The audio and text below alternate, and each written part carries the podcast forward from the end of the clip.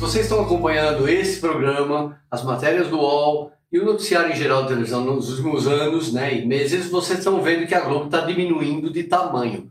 E é verdade, a Globo aberta está diminuindo de tamanho sim. E isso não é um fenômeno novo. Se acentuou nesse ano aqui, de 2020, com muitas demissões, já fiz matéria aí, são milhares de empregados a menos, mas isso já vem de muito tempo.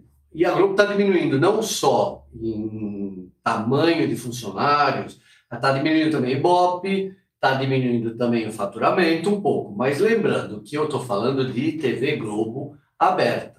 Então, no século XXI, se, você, se a gente analisar, a Globo perdeu mais ou menos um de cada três telespectadores a Globo aberta. E perdeu também mais ou menos uns 25% de Ibope.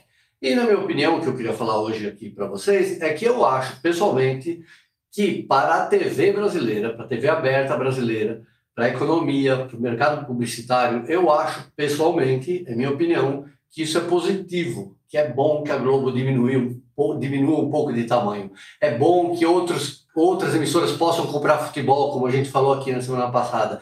É bom que outras emissoras possam contratar alguns artistas, que a Globo não tenha mais esse monopólio de contratos longos, todas as estrelas são dela, todo o esporte é dela. Então é bom para a TV aberta isso. É bom para todo mundo, é bom para o telespectador também, que ele pode ter outras opções. Obviamente não é bom para a Globo, como empresa. Mas, como eu disse no começo desse vídeo, eu estou falando de TV aberta a TV aberta, a Globo, mesmo com essa queda, mesmo com esse, esse pequeno encolhimento que ela teve, ela ainda está uns anos e anos na frente das outras emissoras.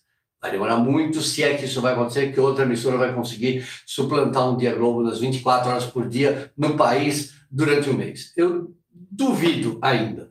E ainda temos que falar sobre streaming, eu não vou falar disso hoje, mas se você está comemorando, você que não gosta da Globo, é ótimo, não sei o quê, mas a Globo ainda é líder de streaming, líder da TV paga com folga. Se ela está anos luz na frente na TV aberta, na TV paga, no streaming, ela está um século já na frente das outras emissoras. Então é bom que a Globo diminua? É bom, mas que ela está na frente ainda, tá. Tá bom? Eu volto aqui a semana que vem para falar mais sobre televisão.